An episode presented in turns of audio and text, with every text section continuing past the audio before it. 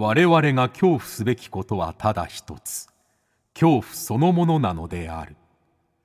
この番組は事故物件住みます芸人松原谷氏が恐怖の本質を探求すべく各界の道を極めた人々と恐怖について語らいます。松原谷氏の興味津々。ご一緒に恐怖の感性を磨きましょう。こんばんは松原谷氏です。今夜の対談相手は先週に引き続き民族学者の小松和彦さんです、まあ、先週もねいろいろお話は伺ったんですけれども今週は特に先生がね長年にわたって研究されておられます高知の謎の民間信仰イザナギ流ですね、えーイザナギ流の話をたっぷり聞かせていただきました。でまたこの取材の苦労と小松先生の恐怖体験も聞かせてもらいました。えその他にもねなぜ人間にはファンタジーが必要なのかであったりとかですね密教 VS 禅なんて話もねあったりしまして大変興味深い、えー時間となっております。ぜひとも番組をお聞きの方は「ハッシュタグ興味津々」えー興味の今日は恐怖の今日です「ハッシュタグ興味津々」で感想などどんどんつぶやいてください。それではお聞きください。どうぞ。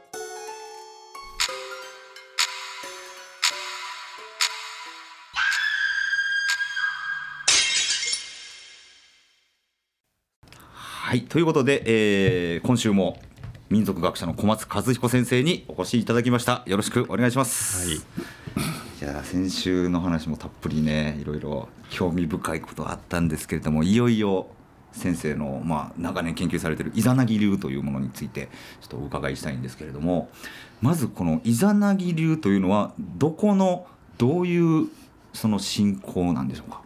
あの四国のですね、はい真ん中に高知市があるん高ですけれども、はい。まあ、そこから見ると、うん北東のこう方角の、まあ、徳島県との境。うん。ですからあのも今では上市物部町と言っていますけれども、香りの美しいですね。はい。上まあ、昔上郡上郡なんですね。はい。物部町、えーあるいはかももっと昔は鏡郡と言ったらしいんあですけど。鏡と呼んでたってことですか、あのーとにかく徳島浜の国境にはい。に接しているうん。高知川の、えー旧物部村と、はい。物部という、まあ、村があったんですね、そのその辺あったさ山の中です、はい。四国の山っていうのは非常にねこう谷がこう鋭いというか、はいはいは尖ってるんですね山がね、えでそのおずっと奥に入っていったところの位置するんですけれども、その辺りを中心に、まあ、あの活動している信仰知識って言ったらいいんでしょうかね、はいはい。あの宗教者、はい。まあ、祈祷師ですね、はい。まあ、お祭りもしますけれども病人祈祷もすると、はい。あるいは洪水があったり山が崩れたりすると、山を沈めたりするとかねいろんなことをやったり占いもするし、というような広い意味でのその土地の人たちが求めるさまざまな、えー信仰に関わってえーいた宗教者なんですけれども、はい。その宗教者これ太夫と呼んでますけれども太夫さん。ね、太夫さんというんですけど、ものすごく多いところです。この先生はいつこの僕は僕はねみ1900存在に気づかれたというか。僕はね大学院の、はい。お修士課程の2年の時に、はい。えーまあ、先ほどねちょっとあの先週お話ししたはい。お先狐とおか、まあ、はい。それに類するものとして、えー犬神の調査を始めた。犬神の調査もされているんです。で犬神の調査なんですけれども、はい。まあ表面を犬神と言ったらもうこう大体協力してもらえないだろうから、ほう。うん。あの犬神と言ったら協力してもらえないんですかもう。ちょっと怖がられてですね,、まあ先週の言ってない量がありますからね。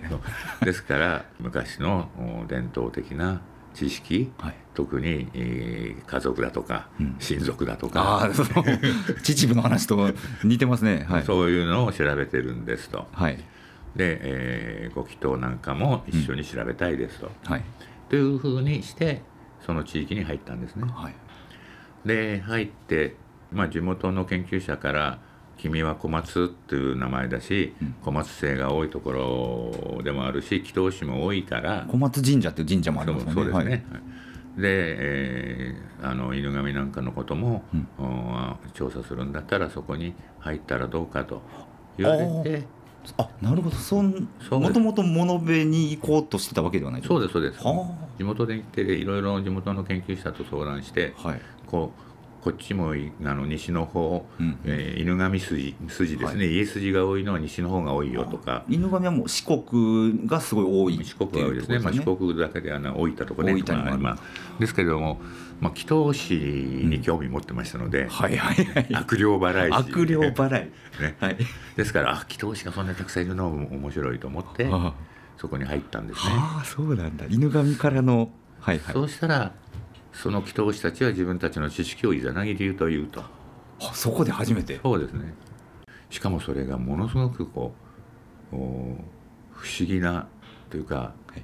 ものすごくやっぱり信仰心が強いんですね、もう独特なってことですよねその地域の、うん、もうみんな信じてるわけですよね。はで一番僕が強烈だったのは、いはいえー式紙を使う。式紙を使う。こそれが驚きだったです。れはもう今は式紙というとねはい安倍の生命ブームがあったはいはい。本名字ブームがあったんで、はい。多くの人が知ってますけれども、えその頃は本当に式紙なんていうのは「えー、今昔物語」とか、はいはい。そんなことをファンタジーの世界ですよね。そんなのを読んだ人がちょっと知ってるぐらいえで、はい。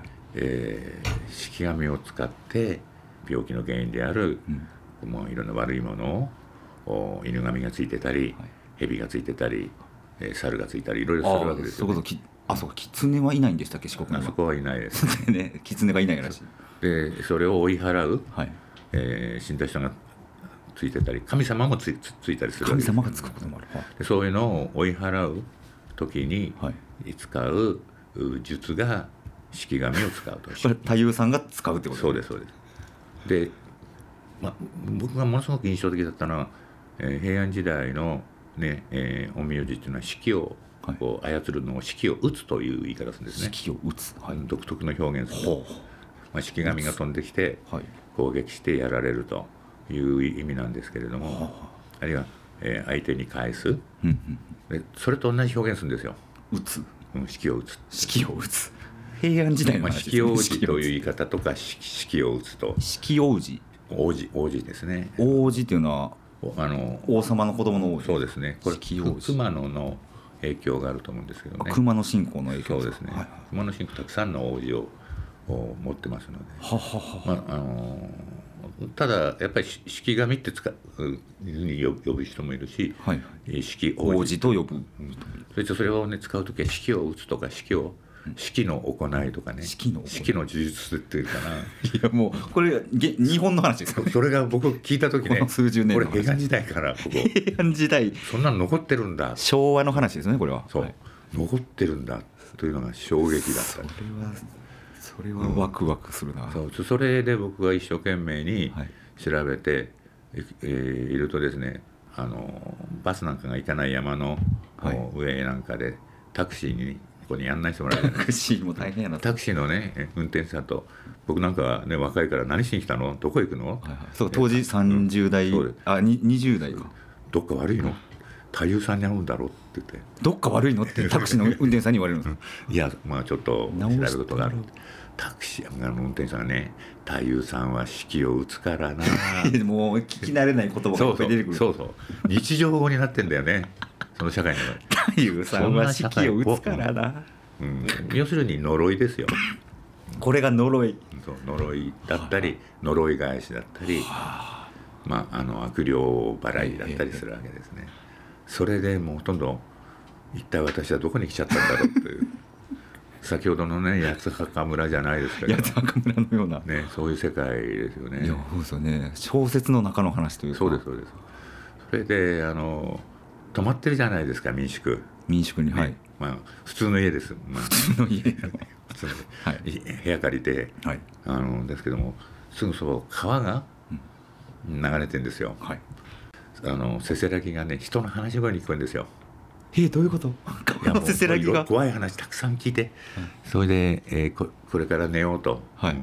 思うわけじゃないですか、はい。いろんな怖い話を思い浮かべながら、はいはい。ね、メモ取ったりした後、はい。ね寝るとそのせせらぎがね話し声に聞こえるの。人の話。えー、何何何？でそれが怖くてね。でねなんか外に人がいるんだろうと思って。はいはい。で窓から覗くじゃないですか、はい。そうするとね辻があるわけですよ。辻がある。はいはい。そこに街灯があるわけですよ。はいはい。でそこに街灯側がね、うん。こうパタパタパタパタ夏だったから、は集まっていて、まあ、話そこで七人岬をこう沈めるための供養をするんだとかねそういう話思い出すんですよ。ああ七人岬も高知県ですもんね。そうそうです。そうするとねもう狙えなくて結局ね夜明けまでね寝られないで夜明けになってから寝ててね、もう怖すぎて。うん、とじいつもだから、えー9時とか、はい。そこら、うん、4時ぐらいにようやく寝られて。だってないと思ってるものがある世界ですもんね。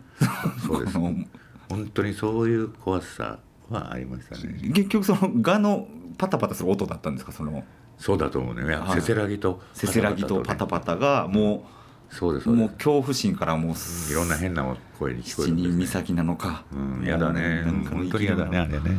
今でも気持ち悪いです。先生怖いものはそこでこ恐怖心もあるわけなんですねちゃんと。本当に怖いですよ。本当に怖いです。うん、あの山の中のね、えー闇っていうのは空の闇よりも怖いんです。暗いんで空のすね闇よりあの山の影ですからね、はい。はい。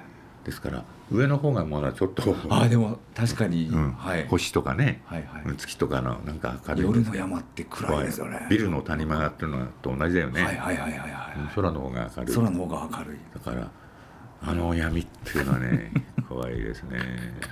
今でもあんまり好きじゃないですよ、闇は好きじゃない、うん、でこの、まあ、その物部に入ってどうやってこう太夫さんと出会っていくんですか今度は。まああの結局、えー昼間ね、えーお年寄りとかそういうところに行って、うん普通の世間話するんですよ、世間話ですか、うん。もう何食べてんのとか、はいはえー今季節どんなものがあるのとか、はい。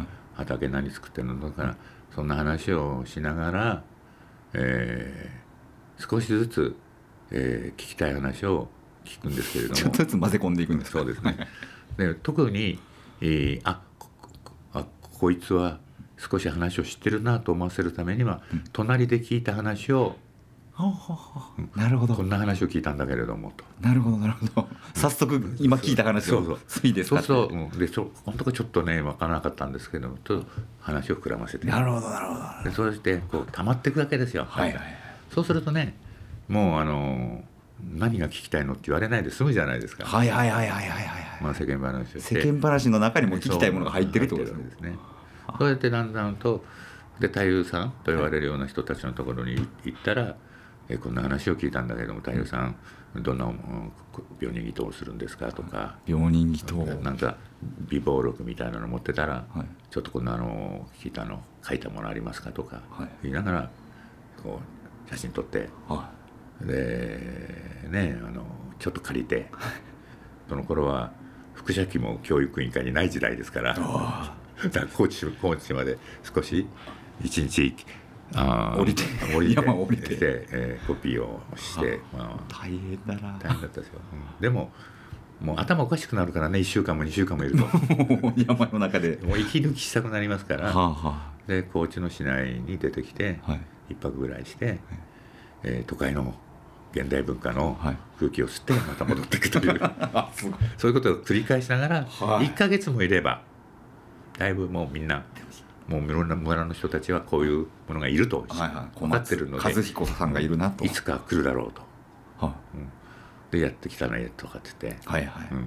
あももううあまた来たねになるわけですね。うん。まあそれと知らない初めてのとこでももうみんな情報が流れてるわけですよ。あああの若い和彦さんがこれをよそ者がいると。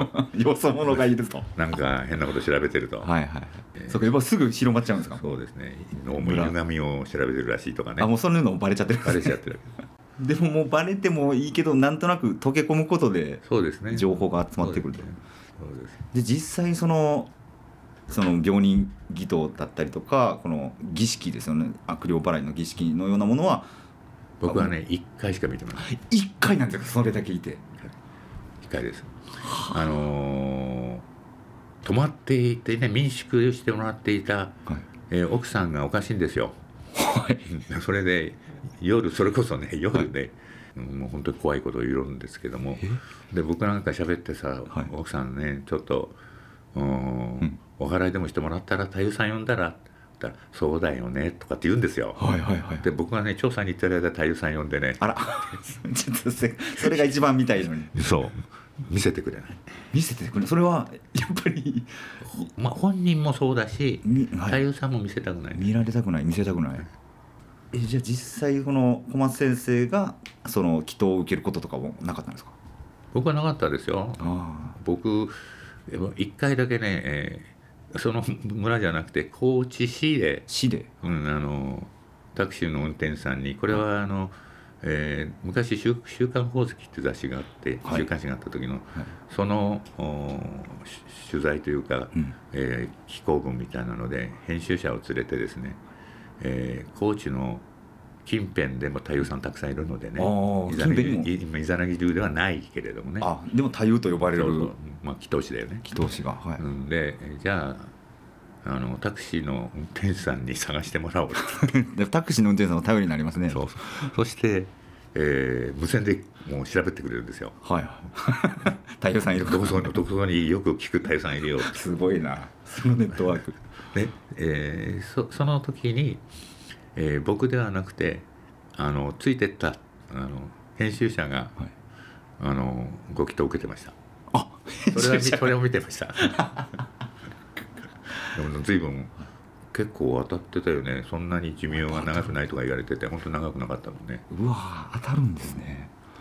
で当たるんじゃなくて当たると思うんですね。当たると思うんだ。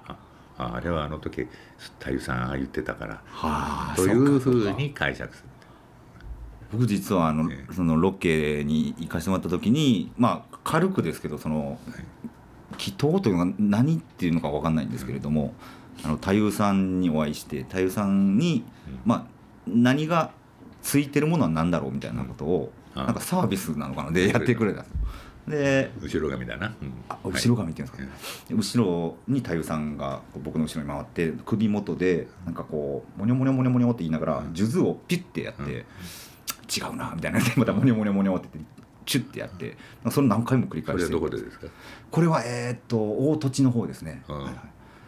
数で珠占いですね。数珠占いですかあれはねこう聞いてねはい。奇数だったかどもうあそういおっしゃってました奇数か偶数でそうそうですね。この神様が長藩ですよ、うん、あ超か半かですよね。長藩はでずっとなんか違う違うってずっと出てたそうそうそう。らしくて聞聞きながらね進んでいくんですよあれも不思議な儀式だな。と思ってあとあの祭文と言われるものも見させてもらったんですけど、なんかすごいななんていうんですかなんか一個一個が全部物語になってるみたいな。そうですね。それもあるしね。その単なる本当に短い、えー本当に唱え事はい。みたいな短いのもあります。ああいろんなパターンがあると。そうでも一生懸命調べてるんですけどね。それでもまだわからないことが。あるうんというか多すぎちゃってね あのイザナギ流とまあ言われるそのイザナギっていうのが歴史博物民族博物館とかかな。高知で見させていただいたんですけどなんかそのイザナギ大王みたいなのが出てそうねそうですね。イザナギさあれイザナギあの大大臣っていうのは狼ですよね。あ狼。はいはい。イザナギ様というのが天竺にいてね、はい。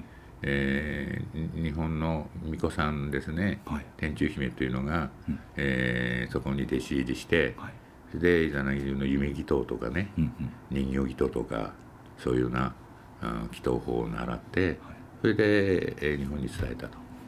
で天中姫っていうのは、まあ、米米で占いをするとかいう、はいまあほまあ、えー巫女さんの、えーものを両方合わさったものがイザナギ流であると。ははでまあ一応そうそれに対応するようにご祈祷するわけですよ人形を作ったり、聞いたことない話ですもん。ねね、人形を作ったりね、ですからまあおそらくは古代神話のねいざ,、えーいざなぎいいざなみイザナギイザナギはい。そういう名前をを使っ、まあ、流れ流れたんだろうと思うんですけども、はい。もう言葉だけで。そうか。せ性格はもう陰陽師みたいなね、えー全然違う人物というかなっちゃってる。なっちゃってるってことでなんかお釈迦とかも出てきてたとそうそう名前だけ借りてね。全然違う人ですよね。釈迦の夫婦がみたいななんかそうそう。どういうことみたいな。そうなんですよね。まあ言ってみればいろんなものを取り入れて、はい。自分なりに、えー作り直したという。あそのこの地域でそうですね。あの地域で。合うようにね。はあそれがイザナギ流ということでちょっとまだまだイザナギのことすみません聞きたいのはいっぱいあったんですけれどもちょっとあのまあ、先生たくさんいろんなことを研究されているということでまあ神であり鬼であるとか、まあ、怨霊呪詛もそうですけれどもその中でやっぱこのなんで人間っていうのはこの、まあ、妖怪だったりその幽霊だったり怪異っていうのを恐れるのかっていうのを、まあ、ちょっとお聞きしたいんですけれども。そもそもねそういうことを研究する研究者がいなかったんですよ。はあはあ、呪いの研究っていうのはまともに今でもないですね。呪いの研究はない。はい。うんあのたくさんこういろんな資料なんかにもあるんですよね。はい。大体あの、えー密教？しあの真言であれ、はい天台であれ、うん密教っていうのはあの呪術なんですよね呪術ですよね。呪術はい。つまりこう、えーご祈祷して病気を治しますとか、はい。あるいはお金持ちにしますとか、うんうんうんそういうことをそういう民衆のこう信者の希望を叶えてあげますよって言ってうんごまたいて、はいはいはい。やるんですよね禅とはちょっと違ってね。そうか。禅とは全然違う。そうそう、うん、とにかくこう望みを成就するはい。ところに一つ大きなポイントがあるんです。禅は全部空っぽにするってことですよね。真逆ですよね。そうそうです、うん、そうです。欲まあ欲望なのか、あの叶えるっていうことですもんね。成就。ですから密教の方は重複法といえば、はい。えーね、相手を呪う方ですよねもうそんなたくさんあるんですよもちろんそれだけじゃなくて、うんうん今言った恋愛成就もあれば成就もあればまあ、あのお金持ちになる方ももちはいはい。はいろんあるわけで立身出世するための方もあるわけですけれども、はい。まあ、そういうものなんで、うん。もう本当はそういうところにちゃんと人間の欲望に即したはい。ことをこう研究するのがあってもいいんですけれども、はいはい。なんかみんな、うん。仏教は哲学であるとか。ちょっとなんかね。大層なもの。素晴らしい宇宙観を持ってますとか、宇宙観を、はいそうはいいう欲をなくせ煩悩を消せみたいな。そうですけども、そそれももちろんいまあ一面であり大きな意味を持ってるけれども、はあはあはあ。うん、呪いだとか。呪いはよくたくさんだって歴史の資料の中には出てくるわけじゃないでいっすか。ぱいそうか。でもねちゃんとした日本立派な先生がものすごくそういう調査、まあ、文献なんか見てね、はい。日本呪詛師とかね、呪詛師。うん、ないんだよ。あないんですよね。日本呪詛師はないんですない。ねないんだよしょうがないから自分僕が一生懸命。あだからもう小松先生の呪い関連の本がいっぱいある。そうそう。もうそうだって呪いのだ牛み牛のと牛の国参りはい。あのーあれだって、えー調べようと思ったら何でもね論文をちゃんとした。はないんですよ。だから研究としてはもうね、うん本当に軽蔑するような、うん、あんな迷信みたいなのを研究して何になるかと言われてあはいはでもねまあ歴史の中では大きな比重を占めてるわけだから、いはいはい。それが場合によったら歴史を動かしてもいたしうん。人間関係を理解する上でねものすごく大事なのなんで研究しないんだろうかと、うんうんうん。まあ、そうすると嫌われながら。嫌われながら。あんななんかね、えーちょっと、えー。変なこと研究してると小松さ倍ん倍分的な、はい。うんね、そういうことをやってるとかはは怒られながらやりました。よですからつきものにしてもええ。妖怪にしても、はい。ねあのなんかそういうものは、えー仏様の研究やってもいいけれども、はい。仏様に敵対する鬼だとか夜叉だとか、はいはい。天狗なんかの研究ややるのがいかがわしいって。不思議だよね。いかがわしいなるほどは随分嫌われました。い随分嫌われましたか。でも逆に言うと誰もやってないからはいはい。それに耐えれればなんとか、うん、先人になれるとは思いますよあーすごい。死ぬまでダメかもしれないけどね、死ぬまで死んだ後にうん、いろいろ評価されるのかもしれないし、だから僕は今あのまあ事故物件って人が亡くなったはい。場所ばっかりに住んでるんですけれども、そうだよね、うん。で、まあ、最初その怖い話だったりとか怪談、えーとかを、まあ、自分の体験談からお話しするっていうのをしてたんですけど、なんか自分自身がだんだん怖くなくなってきましてね。それと同時にあんまり何も起きなくなったんですよ。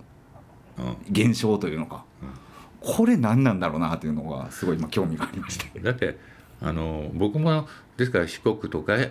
秩父だとか言ってもずっと長く通ってればそういうのが当たり前になるんですよ。当たり前になるですから慣れ慣れかもしれない、慣れ、はい。その社会に入るとだんだんと社会に入る。あの違和感がなくなってくるんですよね。はいはいはいはい。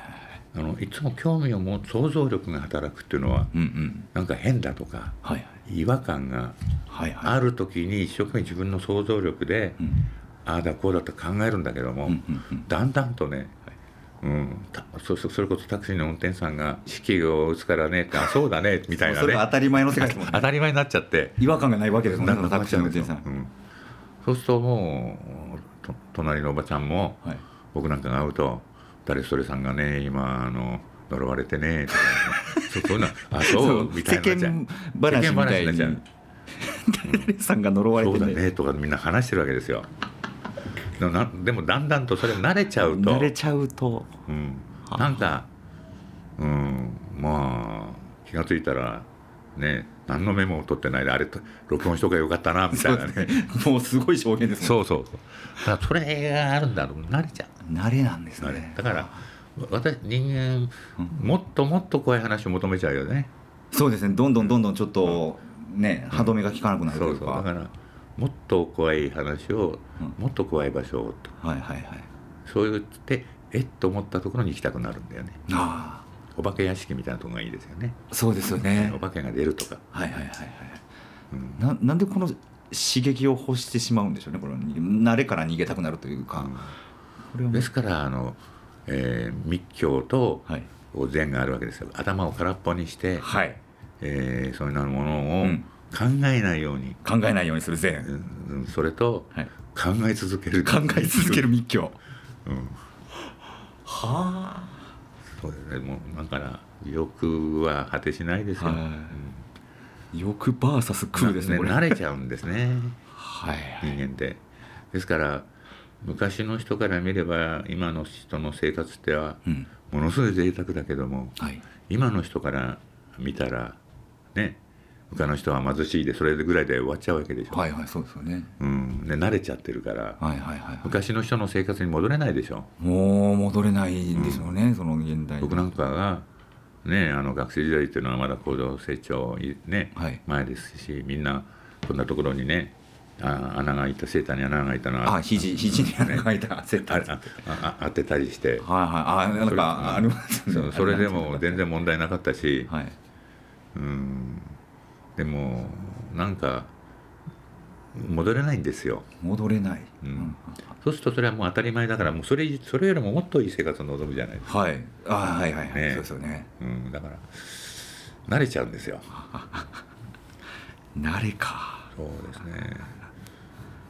その妖怪だったりとか、その先生の研究されてることって、今っていやそんなのないよってなっちゃうわけじゃないですか。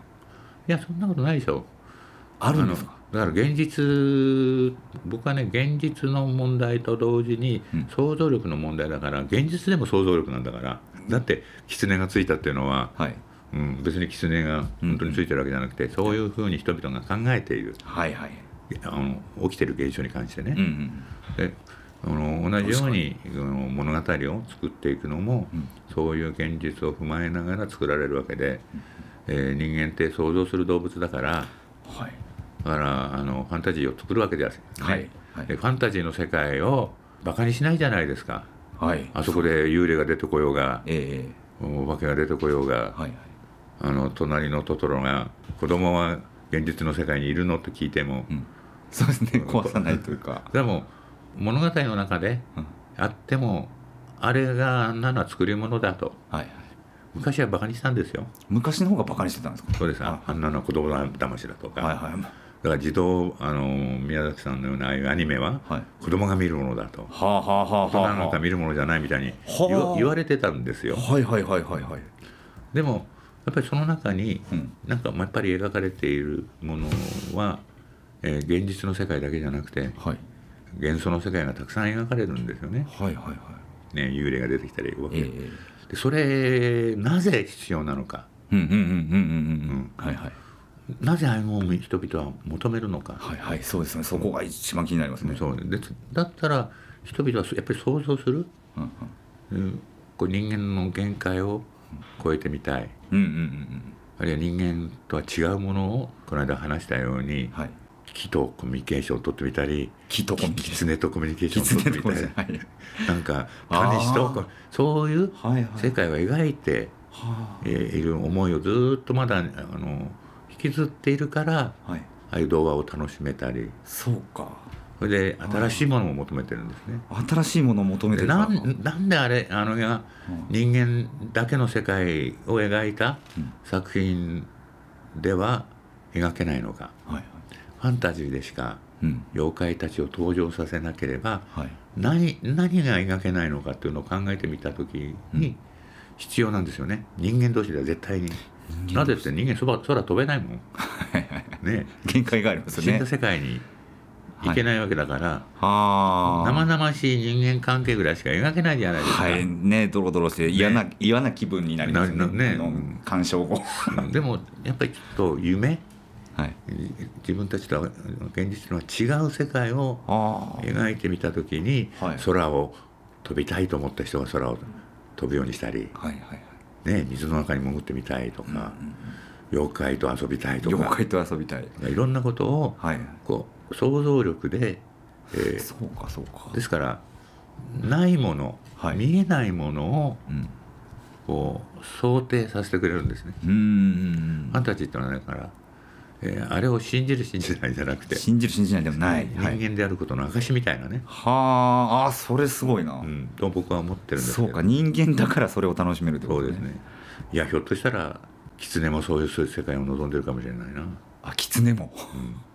人間と結婚したいと思ってるかもしれないな。あ狐。だから谷氏長者じゃないですけれども、谷氏も人間と結婚したいと思ってるかもしれないし狐もそう思ってるかもしれない、そうですね。ですからそういうふうに思うこと。はいはいはいはいはいなんですよね。思える。うんうんうん。でそれを作品にできてはいでそれがバカらしいというふうにえー昔はこう科学合理主義科学主義的な人たちは否定してきたんですね。はいはいはい。でも実はそれがないといろんなものが実は現実の世界もうまくいかないんですよ、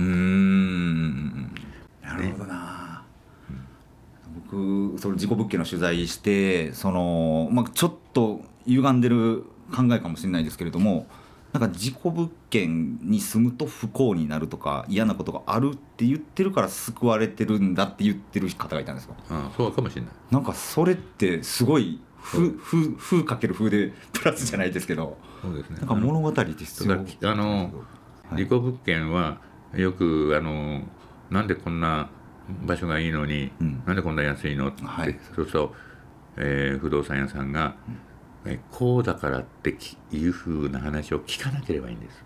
あそうですよねもっとねプラスのねそうもうお金持ちが貸したがってるから、うん、まあそんなお金いらないんですよ、うんうんうんうん。っていうといい夢をそうです持ってとまあそこに入れる。確かにそうなんですよね。あれ 聞いちゃうからマイナスマイナスになっていくよなっていう。そうなんですプラスにさっきのね密教的思考とはいはいはい。全的思考でこれ何も聞かない方がいい。これはそれを自分が使い分けれるそうかってことですよね使い分けるそう。いやこれはちょっとものすごいためになる話です。すみません。あじゃあ最後にすみません。ちょっと時間が来てしまったのでズバリですね、はい。えー小松先生にとって一番怖いものというのは？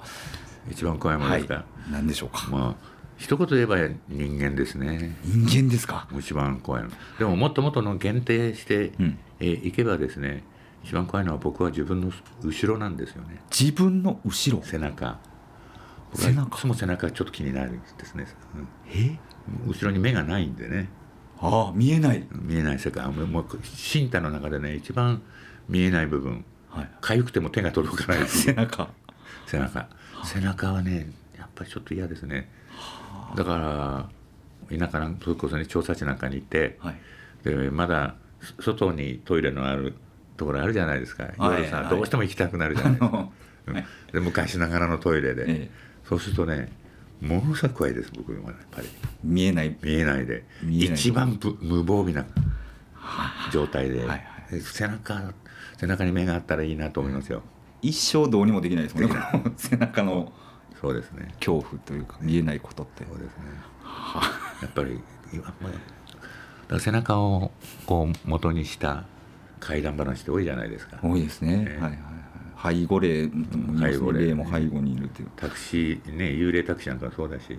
ああそうかそうか。運転手からしたら、うんそうです。ねルームミラー越しじゃないと見え背中が怖い、そういうところから人間は想像していろいろそうですね。作る物語を作っていくのかもしれないそもそもは異界という考え方のうん。元になっているのが背中で背中。恐怖の元になっているのも背中だと思いますね。は怖いです。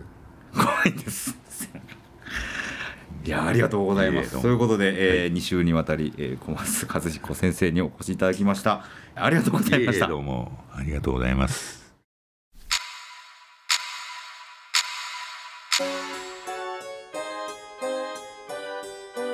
はいいかがでしたでしょうか？えーいやちょっともうまだまだ聞きたいことはねあったんですけれども先生本当お話が全部面白くて。まあ中でもねすごい胸に響くと言いますか人間は想像する生き物だからこそ物語がないといけないみたいなね。だから人間なんだなっていうのがこの先生の妖怪研究だったりとかこの民族学からすごい学ぶことができたなと、えーそんな時間だったと思います。さあ来週は一体どんな方がゲストに登場するのかお楽しみに、えー皆さんは恐怖の歓声を磨いてお待ちください。ということで松原谷氏の興味津々。今宵はここまでです。皆様どうかお元気で。さようなら。奥さんこの間呪われてたよ。